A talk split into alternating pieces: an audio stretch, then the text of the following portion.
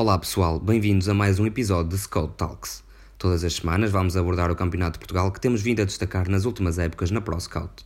Depois dos destaques dos melhores jogadores, decidimos lançar um podcast com foco nesta competição e conta com a presença dos nossos analistas responsáveis pela mesma. Esta semana temos também como convidado André Tomás, treinador do Terriense da Série C. Mas começo pelos nossos analistas que serão o João Tavares, o Diogo Silva, o Luís Cardoso e o André Zeferino. Começando pela Série A, destaque para apenas uma equipa da casa que conseguiu vencer, neste caso o Berço, diante do Guimarães B por 2 a 0, e um destaque ainda para a vitória do Merlinense em Montalegre por 4-3 e apenas um empate nesta jornada no encontro diante do Bragança e do FAF. Naquilo que era o duelo mais aguardado da jornada 8 da Série A do Campeonato de Portugal, Montalegre e Merlinense deram aos adeptos um jogo épico o Montalegre esteve em vantagem por três vezes, mas viu o Merlinense conseguir a remontada aos 88 minutos. Nelson Pedroso, com um hat-trick, foi a grande figura dos forasteiros, que acabaram por vencer por 4-3. Com este resultado, o Merlinense passou o Montalegre e assume neste momento a segunda posição da Série A. Tal aconteceu porque o Vitória B não aproveitou este deslize do Montalegre para passar para os lugares de acesso ao play-off derrota por 2-0 no derby da cidade de Guimarães com o Berço. Uma vitória certamente muito saborosa para a jovem equipa da casa. Com os mesmos 16 pontos de Montalegre e Vitória B, está agora também o Braga B.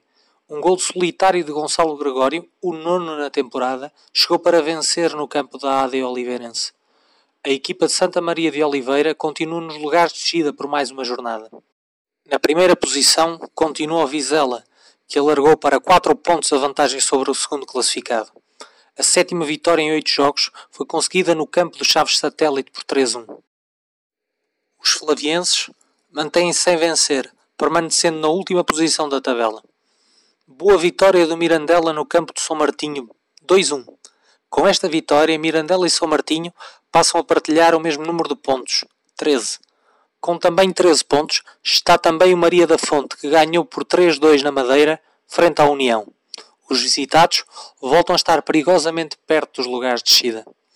Quem também não aproveitou para se aproximar dos lugares da frente foi o FAF.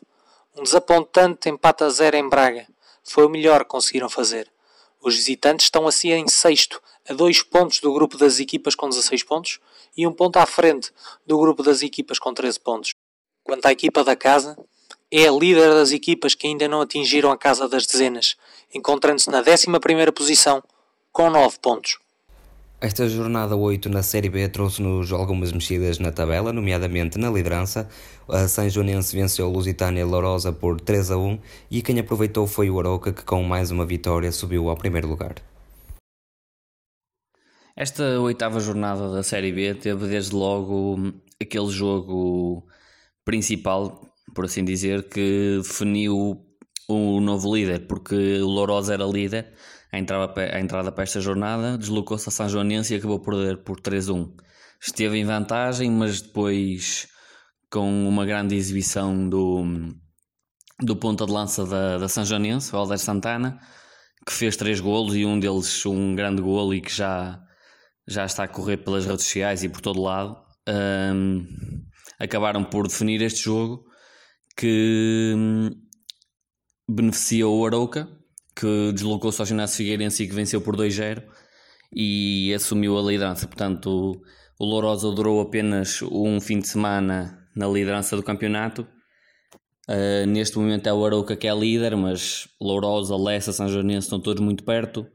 Uh, o Lessa teve um jogo contra uma equipa que estava motivada, o Trofense que mudou o treinador e o Lessa acabou por empatar a zero com a equipa da Trofa, não conseguiu, não conseguiu os três pontos que lhe permitiam neste momento estar no primeiro lugar empatado com o Arouca, mas a luta pelos primeiros lugares está, está renhida, está boa, temos também Espinho e Lusitano de Vilmoinhos ali muito próximos, estas duas equipas que venceram, o Espinho por 3-0 ao Coimbrões e o Lusitano venceu por 2-1 o Valadares.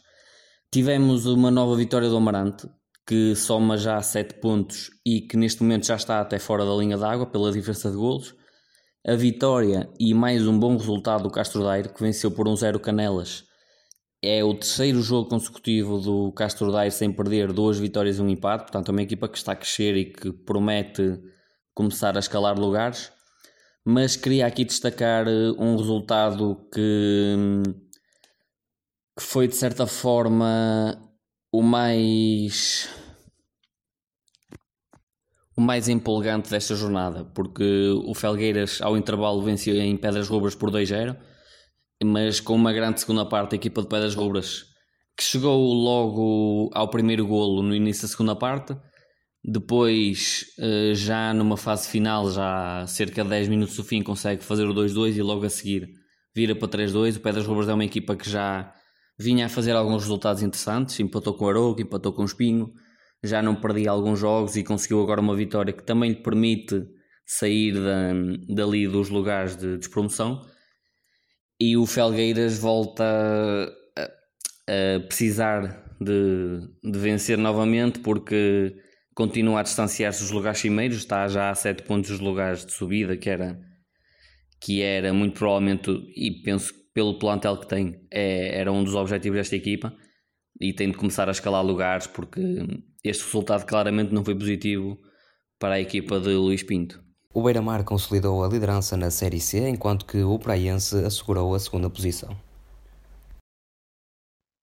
Numa jornada com várias trocas de líderes no Campeonato de Portugal, a Série C não fugiu à regra e assistimos à ascensão do Beira-Mar ao topo da tabela classificativa, lugar que até então era ocupado pelo Torriense.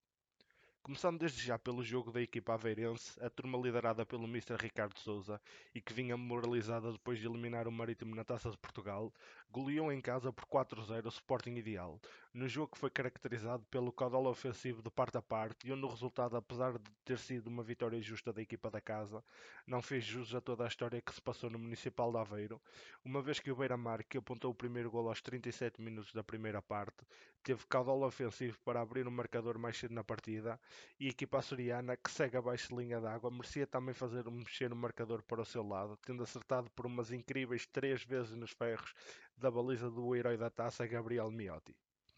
O anterior líder torriense não foi além de um empate a zero na visita ao Anadia. Num jogo globalmente bastante equiparado parte a parte, as oportunidades de golo foram poucas e o empate enquadra-se para a produção que assistimos junto das quatro linhas. Do lado da equipa da casa, o arranque de temporada tem sido irregular, uma vez que depois de duas vitórias nos dois primeiros jogos, seguem com quatro empates e uma derrota nos últimos cinco jogos, ocupando para já o 11 lugar com menos um jogo disputado. Do lado da turma de Torres Vedras, somam o segundo empate a zero seguido e caíram do primeiro para terceiro lugar, ficando ainda assim a apenas um ponto do novo líder Beira-Mar. O Praiense aproveitou o deslize do Torriense para assumir o segundo lugar, depois de golear fora de portas o União de Santarém por 4 a 1. O desenrolar do jogo acabou por ser bastante mais complicado para a equipa açoriana do que o resultado indica, tendo a equipa de Santarém aberto mesmo marcador logo aos 10 minutos da partida. O Praense acabou por conseguir dar a volta com dois golos apontados por Filipe Andrade já no final, no final da primeira parte e posteriormente fechou o resultado com mais dois golos já no término do jogo. Continua assim uma fase menos boa da equipa de Santarém, que depois de ter entrado no campeonato com uma vitória e dois empates, segue com quatro derrotas nos últimos cinco jogos. No pelotão dos perseguidores, aos lugares da frente, nenhuma das equipas ganhou. O Águeda não foi além de um empate a uma bola frente ao Vitória de Sernais, num daqueles jogos que deixam sabor muito amargo à equipa da casa, uma vez que o Sernais apenas fez um remate à baliza na conversão da grande penalidade que resultou o seu golo. O Águeda carregou ofensivamente durante todo o jogo, tendo feito 21 remates e tendo tido 15 pontapés de canto, mas apenas conseguiu chegar ao empate já em cima do minuto 90, num golo de belíssimo efeito do médio Juninho, que com um remate de longa distância conseguiu furar o forte defensivo da equipa adversária. Caldas e Sertanense acabaram por se atrasar mutuamente, tendo sido mais um jogo que terminou com um empate a zero. Por último, destacar também a primeira vitória do Oliveira do Hospital, que depois de seis empates em sete jogos, bateu por um zero a equipa do Marinhense. E também destacar a vitória do União de Leiria frente ao Benfica de Castelo Branco, num duelo entre duas equipas que tiveram entradas bastante fracas no campeonato e que de momento vinham em recuperação na tabela classificativa, sendo que neste jogo a equipa da cidade do Lis acabou por levar a melhor com um gol apontado por Fabiano Coelho já no período de descontos da, da segunda parte e que dão assim continuidade ao seu, ao seu crescendo pontual. A jornada trouxe-nos algumas surpresas na Série D, desde logo a derrota do Alverca diante do Pinhal Novense e ainda quatro empates que envolvem algumas das equipas do topo da tabela. Esta jornada 8 da Série D do Campeonato de Portugal foi algo atípica. Uh, desta feita, os cinco primeiros classificados por esta ordem, Olhanense, Futebol Clube de Alverca, Loltano, Real e 1 de Dezembro, nenhuma destas equipas conseguiu vencer os seus jogos. A primeira equipa da tabela classificativa a conseguir vencer foi o sexto classificado, o Pinhal Novense, e é por aí que vou começar como o meu maior destaque desta jornada. O Pinhal Novense foi até Alverca, o segundo classificado, vencer por duas bolas a uma, um jogo que uh, teve também uma expulsão para o lado do Pinhal Novense, mas uh, a equipa comandada por Luís Amieiro conseguiu assim arrecadar os três pontos, apesar de uh, o seu treinador ter admitido no final da partida que a equipa do Alverca foi superior, mas no final o que conta são os dois golos marcados para a equipa do Pinhal Novense e a vitória. Destacar também a vitória do Amora, que pela mão de Tuque, eh, nos três jogos que realizou para o campeonato, eh, Tuque, o treinador que veio eh, entrar para esta equipa um, conseguiu um empate frente ao Lusitano de Évora, uma vitória frente ao Sacavenense e agora volta a vencer o Fabril do Barreiro. Portanto, parece que foi um pontapé na crise para esta equipa do Amora que teve um início uh, irregular, um início intermitente, mas que agora parece estar a, a, responder e a querer reconquistar os pontos perdidos no arranque do campeonato. Destacar também o Loures, que pela mão de Tony Pereira foi até a Sacavém vencer por duas bolas uh, a zero e por fim o Lusitano de Évora que venceu por duas bolas a uma o 1 de dezembro e conquistando assim a primeira vitória neste campeonato, deixando apenas a equipa do Algestrelense como a única equipa na Série D que ainda não alcançou qualquer vitória esta temporada. O destaque da oitava jornada para a Série A é mesmo Nelson Pedroso. O lateral esquerdo veterano de 34 anos apontou um hat-trick na vitória do Merlinense diante do Montalegre. A figura da jornada 8 da Série A do Campeonato de Portugal é o defesa esquerdo do Merlinense Nelson Pedroso. Pedroso, de 34 anos, foi formado no Vitória Minhoto. Ao longo da sua carreira conta com passagens por clubes como o Estrela da Amadora, o Desportivo das Aves, o Vitória Sadino, o Passos de Ferreira ou a Académica. Foi precisamente o emblema das margens do Mondego que Pedroso transferiu rumo ao Merlinense, regressando assim ao terceiro escalão de futebol português, onde já não jogava desde a época 2007-2008. Até ao momento, tem sido um regresso frutífero para Pedroso, totalista em todos os 11 jogos do Merlinense na temporada, esta é já a sua segunda época mais concretizadora na carreira, com 6 golos apontados. Todos estes golos foram marcados no campeonato, o que faz de Pedroso não apenas o melhor marcador da sua equipa, bem como o segundo melhor marcador da Série A e segundo melhor marcador de todas as séries, em execo com outros 5 jogadores. Tem uma média de um gol a cada 120 minutos, um registro verdadeiramente incrível para um lateral esquerdo na partida contra o Montalegre, conseguiu um hat-trick, um feito sempre difícil para um ponta de lança, quanto mais para um defesa esquerdo. Pedroso esteve bastante assertivo nas suas ações em jogo, conseguindo um total de 77% de ações bem-sucedidas. Destacam-se ainda os 79% de passos certos, os 8 duelos ganhos e as 5 recuperações de bola. Foi uma exibição de mão cheia do experiente defesa esquerdo português, que assim ajudou a sua equipa a ocupar, pelo menos por uma semana, o segundo lugar de acesso ao playoff. Quem também apontou um hat-trick nesta oitava jornada foi Helder Santana. O ponta-de-lança brasileiro da São Joanense, aos 26 anos, leva já 5 golos em 10 jogos e nesta jornada apontou então 3 golos diante do Lourosa. Eh, como já referimos na análise da jornada, eh, o Helder Santana foi o, o grande destaque porque foi ele que definiu, e para além de fazer o hat-trick, claro, mas foi ele que definiu a nova liderança por assim dizer, deste campeonato, porque derrotou o Lourosa, que era, que era o líder até o momento, e foi apenas durante uma jornada, mas o Helder é um jogador eh, interessante, é um jogador com 26 anos, tem 1,86m, ponta de lança, portanto tem uma estrutura interessante para esta, para esta posição, é razoavelmente bom no jogo aéreo, uh, joga preferencialmente com o pé direito, é um brasileiro que está a fazer a primeira época em Portugal, Neste momento, em 10 jogos, tem 5 golos. Ele que passou pela formação do Atlético Maneiro, teve emprestado hum, depois a várias equipas de diferentes escalões do, do futebol brasileiro. Chegou mesmo a jogar ainda que poucos jogos, mas ao serviço de, da equipa principal do Atlético Mineiro. É um jogador que nesta jornada se destacou essencialmente pelos golos, mas já tem vindo a fazer boas exibições, não só pelo que produz em termos de golos, mas em termos de jogo, pelo que cria para a equipa. E claro, esta, este pontapé de bicicleta, este golo contra, a, contra o Lourosa, claramente o colocou num patamar acima dos outros nesta jornada. O avançado Filipe Andrade, de 27 anos, foi o grande destaque do Praense na vitória do União de Santarém e é assim também o destaque da Série C, ele que soma já 3 golos em 6 jogos nesta temporada. Destaque semanal da Série C escolhido pela ProScout foi Filipe Andrade, avançado do Praense, que apontou 2 golos e fez uma assistência no jogo frente à União de Santarém. O avançado polivalente de 26 anos é um dos jogadores mais regulares do Campeonato de Portugal nos últimos anos e é mais um jogador que causa estranheza que ainda não tenha dado o salto para divisões superiores, uma vez que com os 70 golos que apontou nas últimas 5 temporadas, na nossa opinião já mostrou futebol mais do que suficiente para ter uma oportunidade.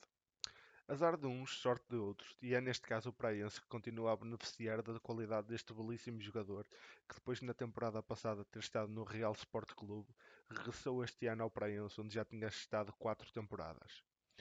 Depois de ter começado a jogar apenas na quinta jornada e ter feito o primeiro jogo a titular frente a Leixões na semana passada em jogo a contar para a Taça de Portugal, tendo até aberto o marcador nesse jogo, esta semana fez o primeiro jogo a titular no Campeonato de Portugal e fez dois golos e assistiu para outro num belíssimo jogo individual. Trata-se de um jogador polivalente que neste jogo atuou a ponta de lança fazendo dupla de avançados com o seu colega Magina, mas que também pode atuar numa das alas, sendo que em qualquer das posições mostra-se bastante ao jogo em transição, sendo bastante forte quer na condução do contra-ataque, quer na desmarcação ofensiva, demonstrando uma leitura de jogo e velocidades assinaláveis. Os dois golos acabam por surgir em duas jogadas deste tipo, sendo que no primeiro golo a sua participação na, jogada resume-se a um toque na bola, uh, um remate fora da área com a parte exterior do pé que só parou no fundo das redes adversárias e no segundo recebe a bola diretamente do seu guarda-redes após um pontapé de baliza e ganha na luta corpo a corpo ao defesa central contrário e finaliza com mais um remate de meia distância. Concluindo, e sendo um jogador conforme disse começou a temporada mais tarde que os seus colegas, mas que com toda a certeza será novamente uma das principais armas do Praense na luta pelos lugares de playoff. E depois de três homens da frente, temos agora também um defesa central. Luís Marcelino, de 22 anos, defesa central do Sintra Futebol, esteve em bom plano no empate ante o Armacenenses e apontou o gol da sua equipa. O destaque desta semana da Série D é Luís Marcelino, defesa central do Sintra Futebol de 22 anos de idade, 1,84m e pesa 76 quilos. Uh, Luís Marcelino, um jogador que passou pela formação do Sporting, Casa Pia, Belenenses e terminou a sua formação completando os dois anos de júnior no Real de Massamá. Em sénior, uh, para já ainda só vestiu uma camisola, a camisola do Sintra Futebol, e esta é a sua quarta temporada como sénior na equipa uh, do Sintra Futebol. Na temporada passada, Luís Marcelino completou 16 jogos pelo Sintra Futebol e não apontou qualquer gol. Esta temporada já leva 10 jogos e apontou um gol. Este gol foi marcado na, na, nesta jornada, na recepção do Sintra Futebol ao Armacenenses, onde a formação da casa, onde o gol da formação da casa, aliás, foi apontado por Luís Marcelino. Mas não foi só no capítulo ofensivo que o Luís esteve em destaque, o, o Luís eh, teve nove recuperações de bola nesta partida, uh, teve uma percentagem de 89% de acerto uh, em ações bem-sucedidas. Uh, na questão de passes, 95% dos seus passes efetuados foram bem-sucedidos e depois em duelos, em 15 duelos, teve um acerto em 10. Portanto, boas estatísticas, bons dados que merecem destaque e, portanto, Luís Marcelino é o destaque desta semana. Esta nona jornada, relativamente à Série A, teremos apenas uma transmissão televisiva. Eh, vai ocorrer no domingo, pelas 14 horas, no encontro que irá opor o Maria da Fonte e o Montalegre e terá transmissão no Canal 11. Na próxima jornada, a nona da Série A do Campeonato de Portugal, destacam-se dois jogos entre equipas na luta pelos lugares de playoff. O Maria da Fonte receberá o Montalegre, num jogo marcado para as 14 horas de domingo, 3 de novembro este jogo terá transmissão no canal 11. Já às 15 horas do mesmo dia, acontecerá um muito interessante Mirandela Merelinense. Em caso de vitória, os mirandolenses ficam a apenas um ponto dos homens de Merlin. Nos dois jogos de sábado, teremos um berço à procura da segunda vitória consecutiva. Recebe o Lanterna Vermelha, o Chaves Satélite. Os forasteiros continuam em busca da primeira vitória nesta temporada. Ainda temos a recepção do Braga B ao Bragança, onde Gonçalo Gregório irá tentar ser o primeiro jogador a atingir a casa das dezenas no número de golos marcados. Já no domingo, o líder Vizela tentará somar mais uma vitória e, quem sabe, até aumentar novamente a vantagem para os seus mais diretos perseguidores na recepção ao Felipe Cerveira. O Pedras Salgadas é visitado pelo Câmara de Lobos, num duelo de clubes que se encontram nos 5 lugares de despromoção. Em caso de vitória, os homens da casa somarão a quarta vitória consecutiva em todas as competições e a quinta nos últimos seis jogos. Em Faf, os locais recebem a União da Madeira, onde os visitados vão em busca do regresso às vitórias depois do desapontante empate entre as montes frente ao Bragança. Já os visitantes tentam evitar um quinto desaire consecutivo. O Vitória B também tentará regressar às vitórias, frente ao e Oliveirense, que apenas venceu por uma vez no campeonato. No último jogo da jornada, marcado para as 16 horas do domingo, o Marítimo B recebe o São Martinho. Os madeirenses procuram aumentar a sua série de jogos sem perder para 7. Já o São Martinho pretende aproximar-se dos lugares de play-off. Na Série B vamos ter então duas transmissões televisivas e ambas pelo Canal 11. Começamos então por esta sexta-feira às 20h30 o Felgueiras Vila Real e no domingo pelas 21 horas o Trofense Coimbrões. Nota destaque ainda para o encontro entre Arouca e Lessa, primeiro e terceiro classificados respectivamente. Logo à partida, falando desta jornada 9 da, da Série B do Campeonato de Portugal, temos de destacar aqui dois jogos, porque vão ser transmitidos no Canal 11 e os espectadores vão poder conhecer um pouco mais estas equipas. Vamos ter o Felgueiras Vila Real Uh, o Felgueiras que procura voltar às vitórias, que vinha do. Aliás, vinha de uma goleada contra a São Joanense, a São Joanense que agora até venceu o Lourosa, portanto, uma equipa que está a um bom nível. Uh, perdeu na jornada anterior com o pé das Rubas e, portanto, agora vai querer reagir e derrotar um Vila Real que está neste momento no último lugar e uma equipa que tem muitos gols sofridos, portanto, Felgueiras parece-me favorito para este jogo. E temos, por outro lado, o último jogo no domingo às 9 da noite, o Trofense Coimbrões. O Trofense que teve um bom resultado no primeiro jogo do seu treinador António Barbosa, um empate em Lessa contra uma equipa que estava, que estava nos lugares do playoff e continua a estar nos, nos lugares cimeiros. O Coimbrões, uma equipa que iniciou bem, mas neste momento está a muitos jogos, há quatro jornadas consecutivas a perder e, portanto, vai querer obrigatoriamente pontuar para reverter esta, esta má fase. Interessante perceber se a equipa do Pé das Rubras, jogando contra o Gondomar, uma equipa que está nos lugares de promoção, vai continuar o seu bom momento. Uh, venceu o Felgueiras na última jornada e já leva 5 jogos sem perder. Interessante também perceber de que forma o Lourosa em casa conseguirá ou não assumir o jogo contra uma equipa do Ginásio Figueirense que hum, previsivelmente vai se fechar mais e vai procurar eh, não jogar para o empate, mas ter uma postura mais reativa no jogo, esperar mais atrás e, e sair em transições. Claramente também interessante perceber se a São Joanense, após vencer o Lourosa, dará uma resposta também positiva em paredes. São duas equipas que vêm de vitórias.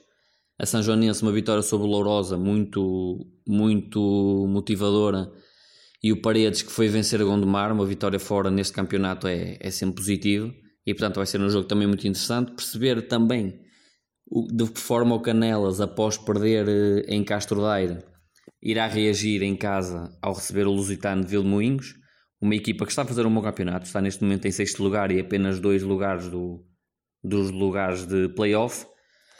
E o prato forte desta jornada é é inegavelmente o Arouca Lessa. O Arouca neste momento é o primeiro com 19 pontos, o Lessa está em terceiro empatado com o Lourosa com 17 pontos, mas está atrás pela diferença de golos. É claramente o jogo, o jogo de cartaz desta jornada, apesar de não ser transmitido no Canal 11. É um jogo que hum, promete emoções, emoções fortes. Poderá sair daqui ou não o novo líder, porque depende também obrigatoriamente do jogo do Lourosa se o Aroca vencer, continua líder, se o Lessa vencer, o Lessa pode ser líder ou pode ser o Lourosa, portanto, temos aqui várias combinações possíveis e que, e que antevém uma jornada também muito interessante. Na Série C teremos também dois jogos a serem transmitidos pelo Canal 11. Este sábado às 20 horas o Marinhense recebe o Beira-Mar e no domingo pelas 16 horas o Torriense recebe também o Águeda. A nona jornada traz desafios difíceis para os quatro primeiros classificados. O jogo de jornada será provavelmente o Torriense Águeda, jogo que terá transmissão no Canal 11 domingo às 16 horas, onde estarão frente a frente respectivamente o terceiro e quarto classificados, num jogo que terá grande influência na tabela classificativa.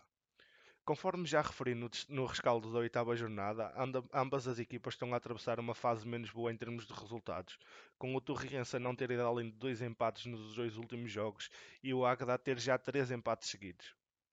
O líder Beira-Mar desloca-se ao estádio do Marinhense no jogo que também terá transmissão no Canal 11 sábado às 20. A equipa aveirense que se tem demonstrado mais confortável a jogar no Municipal de Aveiro e que nos últimos três jogos fora de portas apenas venceu um, vai defrontar a equipa da Marinha Grande que, estando abaixo da linha d'água, tudo vai fazer para pontuar. No miolo da tabela, Caldas, Fátima e Leiria jogam todos fora com respectivamente Senais, Oleiros e Condeixa, em três jogos com desafios distintos para as três equipas. O Caldas vai defrontar o Sernais, que, conforme já referi anteriormente, é uma equipa que não tem problemas em jogar em bloco baixo e que, jogando em casa, será um osso duro de roer para a equipa das Caldas. O Fátima, que vem de duas vitórias seguidas, vai defrontar um Oleiros que tem feito um início de temporada bastante positivo, com apenas uma derrota na segunda jornada e que, tendo um plantel curto para a divisão, está bastante bem trabalhado e que, por exemplo, já empatou com o Torriense em sua casa. Por último, a União de Leiria vai se deslocar ao campo do Condeixa, equipa que ocupa o antepenúltimo lugar da tabela classificativa com apenas 5 pontos em 8 jogos disputados. Desengane-se quem pensa que será um jogo fácil para a equipa leiriense, uma vez que jogando num sintético e precisando de pontos para a luta da manutenção, a equipa do Condeixa é sempre um oponente valente para quem se desloca ao seu estádio, sendo que recentemente, recentemente tivemos um bom exemplo disso mesmo, com o Rio Ave a ter bastante, bastantes dificuldades na eliminatória da taça que ali disputou. A Série D é a única que não terá transmissões televisivas e um destaque vai para o adiamento no encontro entre o Loltano e o Aljustrelense. Na antevisão à jornada 9 da Série D, será interessante perceber como reagirão as, os 5 primeiros classificados após não terem conseguido vencer na jornada 8. Será interessante perceber uh, como irão inverter essa situação. O para mim, o jogo de maior destaque será o 1 de dezembro e o Amora. O 1 de dezembro, o quinto classificado quer reagir uh, após ter uh, perdido em Évora na jornada anterior e o Amora quer continuar esta senda vitoriosa desde a chegada de Tuque ao comando técnico da equipa da Margem Sul. Portanto, estes são os, os jogos de maior destaque desta jornada 9. Passamos então para o nosso segmento de entrevistas do Scott Talks. André Tomás, treinador do Torriense, é o nosso convidado esta semana. O Torriense é o terceiro classificado da Série C do Campeonato de Portugal. André Tomás explica-nos como as expectativas para o clube foram muito afetadas pela troca da administração da SAD em junho passado. Boa noite. Antes de mais, queria agradecer o convite para participar neste espaço tão interessante que é o Scout Talks. É, é um prazer poder responder a algumas das vossas questões.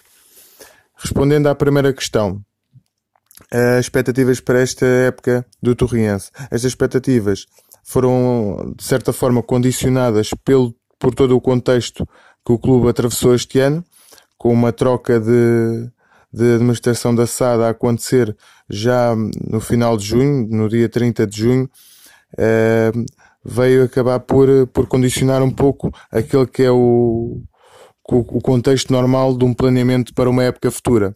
Ou seja, normalmente os clubes em abril uh, começam a, projetar a nova época, a renovar com, com a equipa técnica, contratar numa nova equipa técnica, renovar com os jogadores e o Torriense de abril até, até 30 de junho esteve completamente parado. Isso fez com que acontecesse aqui algum vazio, mesmo da parte de, dos jogadores que pertenciam ao clube no, no ano passado, uh, ficaram até à última um pouco sem saber o que fazer e isso fez com que quando começámos a projetar a nova época, já no, no dia 1 de julho, a constituir, a construir o, o plantel, tivéssemos alguma dificuldade, tanto para renovar com os jogadores, porque já, já a maior parte já tinha, já tinha encontrado um novo clube e também para, para conseguir construir um plantel, dado que muitos jogadores também já estavam comprometidos, e daí que, que as expectativas para este ano sejam os oito primeiros lugares, é uma época de consolidação, uma época em que também a nível de estrutura estamos a estamos com uma estrutura nova, uma estrutura que precisa de crescer uma, e se identificar também com, com o próprio clube e com, e com a massa adepta e para num, num futuro próximo, ou seja, na próxima época já olharmos para, para aqueles que são os dois lugares que dão acesso ao playoff de, de subida. Ainda assim, a época tem, tem iniciado bem, tivemos um, uma derrota na, na, jornada inaugural, mas de, daí até então temos conseguido pautar o nosso trabalho por, por empates e, e por, por vitórias. Penso que temos feito um bom trabalho, uh, um trabalho inicial que, que, que, tem, sido, tem sido feito uh, de uma forma, penso que boa, dado o contexto em que, em que estamos inseridos. O técnico de 34 anos falou também das diferenças do modelo de jogo do Santeiria, que treinou na temporada passada, e do Torriense desta época.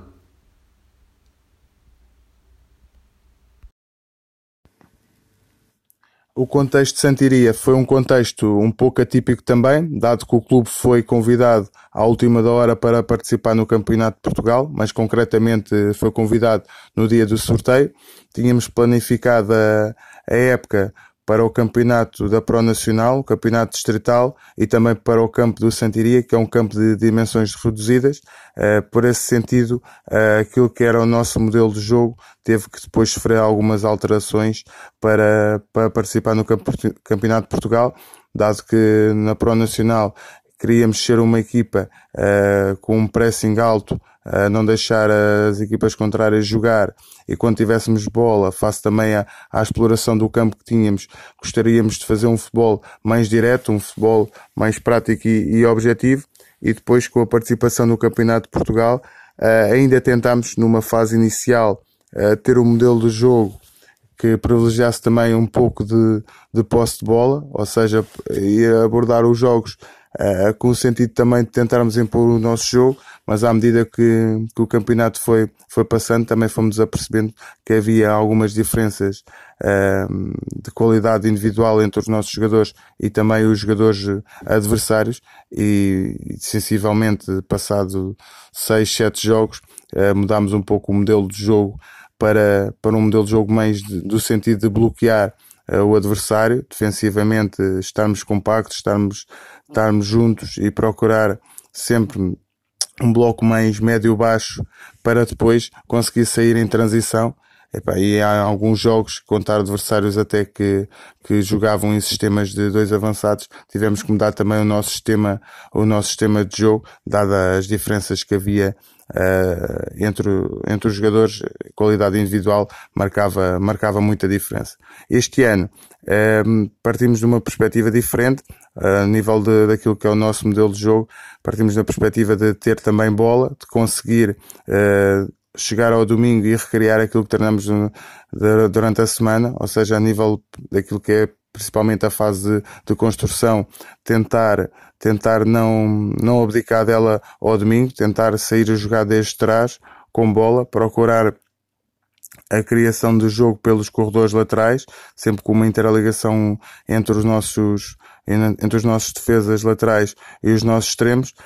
nesse sentido, acho que a abordagem tem sido muito diferente daquela que, que, que foi feita o ano passado, embora, pese embora ainda o nosso modelo de jogo ainda esteja muito cru, um, a nível daquilo que é a organização defensiva, já conseguimos ter uma identidade muito grande, mas o trabalho com, com bola demora mais algum tempo a ser assimilado, mais algum tempo a ser construído. Também o facto de, de todos os jogadores, grande parte, terem vindo de clubes diferentes e também não, não se conhecerem, tem, de, tem feito com que este trabalho também demore um bocadinho mais, mais a entrar, porque sabemos que mais do que trabalhar semanalmente naquilo que é o nosso modelo de jogo, há sempre timings, timings de saída, timings de passe e esses timings eh, geralmente requerem alguma liderança dentro do campo e nós ainda estamos numa fase muito precoce dessa, dessa liderança e os nossos jogadores ainda estão a assimilar conteúdos para conseguir que este modelo de jogo, particularmente a nível da organização ofensiva, eh, cresça mais no futuro. Com 5 vitórias em 10 encontros, o plantel do Torriense é composto por jogadores experientes que já alinharam em divisões superiores e também jovens que estão a começar agora a sua carreira. André Tomás abordou as dificuldades na construção do plantel. Como disse anteriormente, uh, o nosso contexto de planeamento de época foi um pouco atípico em relação àquilo que é a normalidade dos planeamentos e, nesse sentido, uh, também a construção do plantel foi um pouco diferente não fomos uh, à procura dos jogadores que queríamos, fomos sim fazer um levantamento dos jogadores que estavam disponíveis e com base nesses jogadores e daquilo que é o nosso, o nosso modelo de jogo, tentámos, tentámos ir à procura daqueles que mais serviam e mais conseguiam recriar a, eh, as nossas ideias. Também, por outro lado, procurámos, uh, dada, dado que o plantel ia ser uh, constituído praticamente todo raiz, só apenas um, um, jogador continuou da época passada. Tivemos muito em conta a nível da personalidade do jogador, da mentalidade do jogador, eh, porque sabemos que estes projetos em que, em que os jogadores não se conhecem, que vêm de vários clubes, é muito importante que, que o jogador tenha uma mentalidade forte, uma mentalidade de trabalho de equipa, de, de colocar a equipa em primeiro lugar, e nesse sentido também tivemos tivemos algum cuidado na forma de, de elaborar também o, o, plantel. A nível daquilo que é a qualidade, uh, tivemos uma mescla de jogadores mais experientes com jogadores menos experientes. Digamos que numa fase inicial conseguimos procurar alguns jogadores uh, com potencial uh, jovens com potencial que na época passada e anteriores já tiveram alguns minutos, algumas participações na, no Campeonato de Portugal e depois, ao longo do tempo, fomos também vendo quem é que poderia uh, cair, por assim dizer, para o nosso lado, uh, dos jogadores mais experientes, jogadores que, que estavam à procura também de, de um campeonato diferente, um campeonato de segunda liga e que pudessem cair aí um pouco e foi assim que fomos moldando um bocadinho o nosso, o nosso plantel. Uh, um, um, uma fase de construção do plantel que não, nem sempre é, é fácil, dado que vão chegando jogadores a conta gotas e isso por vezes não nos permite ter um melhor encandeamento uh, setorial sobre, sobre alguns jogadores. O técnico explicou o modelo de análise de adversários do seu staff a partir da plataforma Instat e também da visualização ao vivo que o próprio faz. Quanto ao scouting de jogadores, começa agora a dar os primeiros passos em Torres Vedras. Ao nível da análise das equipas adversárias, normalmente utilizamos o Instat para analisar os últimos três jogos uh, que o nosso adversário fez antes do, antes do nosso jogo normalmente é uma ferramenta muito útil que nos permite ter já uns padrões de, de jogo do adversário, conseguir retirar aquelas que são as, as componentes mais fortes e, e, e as componentes que podemos explorar no, no adversário. E sempre que possível tentamos também uh, uma visualização ao vivo Uh, principalmente até eu nos dias em que, em que, o, que os jogos não, não coincidem no, no mesmo dia, tento sempre assistir uh, ao vivo para, para ter uma melhor percepção, principalmente daquelas equipas ou, ou, ou, jogadores que não estão há tanto tempo neste, neste campeonato de Portugal e que requerem uma, uma análise diferente. Ao nível do scouting, é um trabalho que, que estamos ainda também a iniciar vamos a nível da, da nossa série, da série C, vamos tentando uh, tirar relatórios à medida que vamos também conhecendo as equipas, mas é um trabalho que queremos no início do próximo ano, em janeiro, começar a fazer um trabalho também com as outras séries, com, com o Campeonato Sub-23, com algumas ligas distritais em que, em que sabemos que tem alguns jogadores que que têm potencial para, para integrar estas equipas do Campeonato de Portugal, criar uma base de dados forte, porque achamos que é, que é muito importante e é, é uma ferramenta muito útil depois na planificação de uma, de uma nova época, ter todos, todos esses dados e ponderar e conseguir também construir o plantel da, da melhor forma. Apesar das melhorias demonstradas nos últimos anos, André Tomás concorda que o modelo atual do Campeonato de Portugal não está correto. A minha opinião eh, sobre o modelo atual é uma opinião, penso que consensual em relação a, a outras opiniões. Eh, todos concordamos que o, o, modelo não é o mais indicado, apesar de, de a minha opinião ser de que eh, nos últimos tempos tem vindo a ser melhorado, mas ainda longe do, do ideal, porque sabemos que destas 72 equipas, muitas lutam pela, pela, pela subida de divisão, se calhar mais de 20 equipas têm como objetivo subir à, à segunda liga e sabemos que duas apuram-se para o playoff e depois no playoff apenas duas também vão subir à segunda liga. Acaba por a última imagem ser sempre uma imagem é muito difícil, uma imagem em que só duas equipas vão vencer, quando, quando nas, nas quatro séries houve oito equipas que conseguiram, que conseguiram ficar nos dois primeiros lugares. Eu penso sinceramente que pelo menos o campeão devia subir diretamente. Acho que o campeonato é pautado por uma prova de, de regularidade. Quem ficou em primeiro lugar deve ter sido a equipa mais regular, a equipa que conseguiu de forma mais consistente uh, ter sempre os melhores resultados, essas equipas deviam, deviam subir diretamente porque, porque acho que a verdade uh, desportiva assim o exigia. Obrigado por nos terem escutado. Sigam-nos nas redes sociais, nomeadamente no Twitter, Facebook e Instagram, e também no YouTube, e acompanhem o nosso site em proscout.pt.